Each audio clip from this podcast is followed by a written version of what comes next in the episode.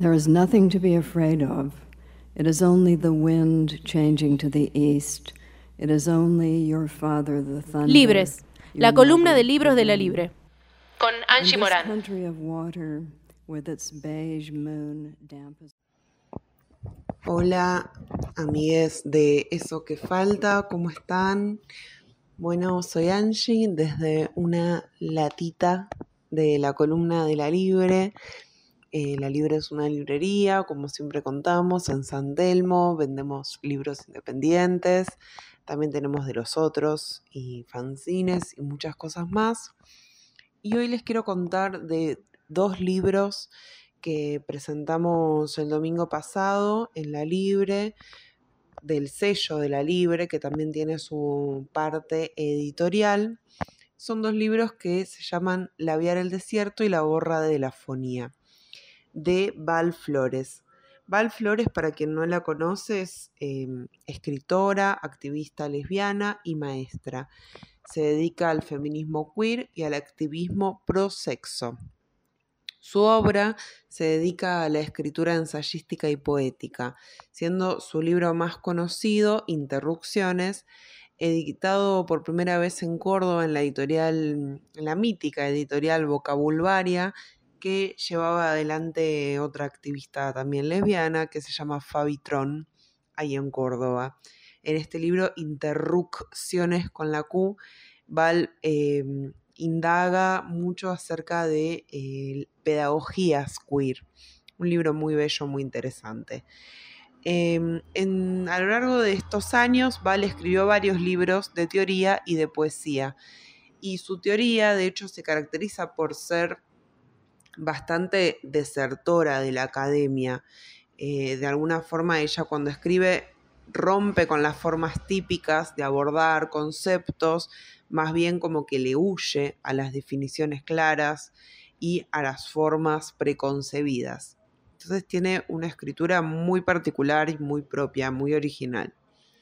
En la editorial La Libre tuvimos el placer de reimprimir en Argentina eh, un libro anterior que se llama Romper el Corazón del Mundo del 2021, que fue en, originalmente editado en España por la editorial Con Tinta Me Tienes. Eh, este libro no se conseguía en Argentina y a partir de la editorial La Libre se empezó a conseguir eh, a partir del año pasado. En este libro Val abordaba la temática de la masculinidad en el lesbianismo y también la necesidad de explorar un feminismo prosexo. ¿Qué, ¿Qué significa esto? Un feminismo que deje de lado el moralismo y a las buenas costumbres, pues también el feminismo tiene su lado conciliador con el Estado, con la familia, con el poder. Eh, y Val es bastante desertora de todo esto. Además, ella también es muy conocida por sus performances, en donde pone el cuerpo a estas ideas y, eh, y a estas palabras que ella enarbola en su obra y las hace carne, ¿no? Hace carne la metáfora. Son muy interesantes las performances de Val pueden seguirse en su blog, escritosheréticos.blogspot.com. Ella no usa redes sociales, esa es otra cosa interesante de Val, eh, pero a través de su blog podemos ir siguiendo todas las cosas que hace. Hace poco realizó una performance en Uruguay y fue duramente escrachada, de hecho, eh, porque era una performance post-porno en una universidad y la universidad quedó... Hizo como un descargo de cómo puede ser que eh, derramen saliva en nuestros pasillos. Bueno, el domingo pasado entonces presentamos dos nuevos libros de esta gran autora y también amiga de la Libre, que se llaman La Viera del Desierto y La Borra de la Fonía. Son libros que nacen juntos, pero son diferentes entre sí. En La Viera del Desierto, Val explora sus orígenes.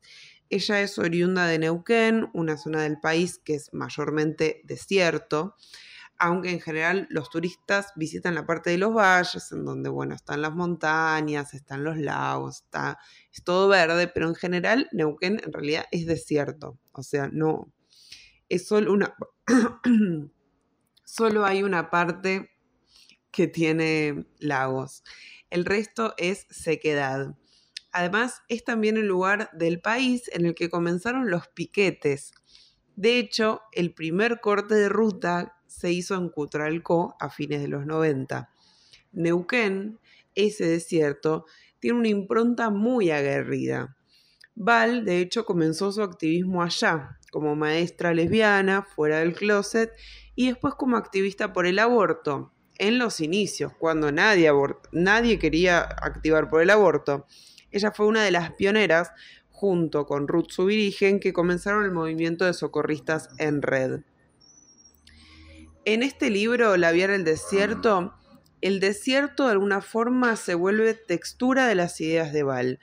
Ese calor, esa sequedad, esos paisajes de pocos colores aparecen, ¿no? Por ejemplo, les voy a leer un poquito que dice, porque mis labios resecos se relamen la aridez de los días despoemados y sueñan humedales de palabras funambulescas, con una espuma rondando el viento austral, tan arisco como oracular, que se diluye en ese movimiento amorfo y rítmico de lo prófugo, como arrugas vagabundas que se pliegan fruncen, doblan, marcan, yenden, las palabras forman asperezas y suavidades en la plana montura de una realidad programada en modo natural para que pase sin obstáculos y estorbos. De esta manera em, vamos viendo cómo va desde el desierto lo que, em, lo que ella llama un, sueño de humedal, vendría a ser la escritura, ¿no? Ella es una gran escritora y la escritura de alguna forma es su oasis dentro de tanto desierto, ¿no? Es como esa contradicción del desierto y como, como metáfora de lo que no hay nada y sin embargo el desierto patagónico está lleno de cosas y lleno de luchas sobre todo. Además, Val, eh, lejos de hacer una teoría de definiciones y de afirmaciones, llena sus libros de preguntas y es particularmente así en estos dos libros. Va contra la teoría de la certeza, ¿no? Ella lo que sabe principalmente es cuestionarlo todo. Por ejemplo, se pregunta, ¿no? Decir feminismos como decir poesía, piel y escombros, ¿qué revueltas de la lengua engendra una lamida feminista?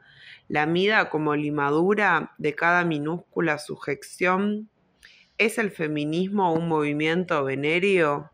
¿Qué pervivencias del lenguaje del amo escriben nuestros sueños feministas? ¿Será el poema una forma de no ser gobernados por la lengua del Estado? ¿Sacar de quicio la lengua educativa puede cultivar el gesto de la incongruencia? ¿Será que el poema se dice como crimen contra la normalidad, como prefiguración suculenta del pasado, como arquitectura anal del exceso, como nube legendaria en su carga electrizante que crispa la, raíz terrenal del insomnio? ¿Será que el poema es una falla en la estación diplomática del equilibrio democrático? Y así Val, de alguna forma, eh, se, se, se entrega al lenguaje totalmente. También en este libro podemos rastrear algunas partes donde Val reflexiona sobre su propia obra. En estos pasajes también reflexiona un poco sobre la poesía y qué es la poesía para ella y para el activismo. Y aparece mucho esta reflexión acerca de lo que ella hace, ¿no? Como autorreflexión constante. Eh, una de las cosas que ella, por ejemplo, ha decidido y que es bastante particular es la de escribir su nombre y firmar todo con minúsculas, ¿no? Eh, como una forma de, de romper con las jerarquías, ¿no? Y ella escribe, hace rato perdí las mayúsculas en mi nombre, un intento de acostar el nombre propio, un modo de ponerlo boca abajo y que repte entre las palabras para confundirse con ellas. Val Flores, como quien dice, hormiga o planta.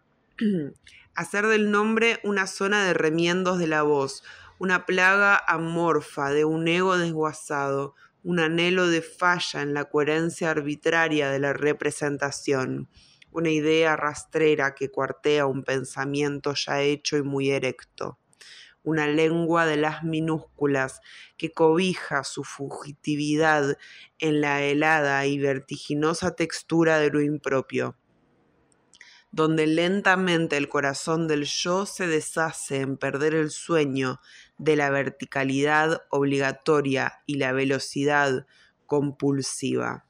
Bueno, y así continúa. Ya pueden imaginarse más o menos cómo es el tono y mm, el estilo de esta escritura, que es, bueno, nada, es maravilloso. Una erótica del lenguaje constante, como un relamerse en las palabras constantemente. Bueno, de hecho el otro libro, que es La borra de la fonía, es un libro directamente de poesía, no es poético, es poesía. Es un largo poema en realidad, no son poemas aislados, en el que Val explora el lenguaje poético en todas sus formas, ¿no? Lo escribe por toda la hoja, la anécdota por detrás es que ella, después de escribir su libro anterior, el de Romper el Corazón del Mundo, por causa de una gripe estuvo afónica varios días. El no poder hablar es un tema de la poesía, desde siempre, ¿no? El poeta que no puede, lo que no se dice, lo que no se puede decir. Y a ella le pasó por el cuerpo. Además, según cuenta, después de escribir libros de teoría, ella siempre necesita volver un poco, ¿no? A la poesía.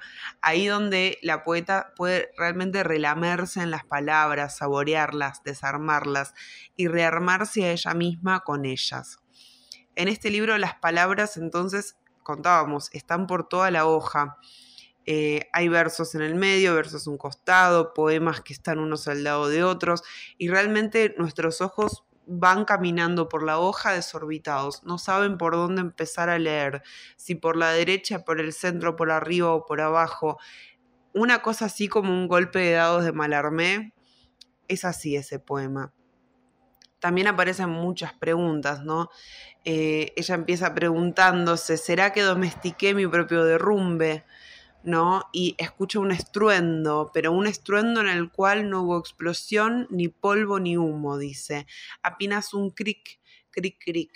Y ese ruidito de grieta que pide lugar, que se hace, tiempo de rajadura en la duración de la penumbra. Y así vamos viendo cómo eh, ese cric cric vendría a ser como algo que se va rompiendo a medida que Val habla. Em, hay también muchas preguntas muy desorbitantes en este poema, ¿no? Si en la teoría hacía preguntas desconcertantes, se pueden imaginar en la poesía. Eh, por ejemplo, dice, ¿quién es esa lengua que insiste en su fracaso de la fuera? ¿Quién era antes del cuchillo que me curó el tajo de esta sed? Sin el agua de tus ojos, ¿podré encender la fogata de la huella?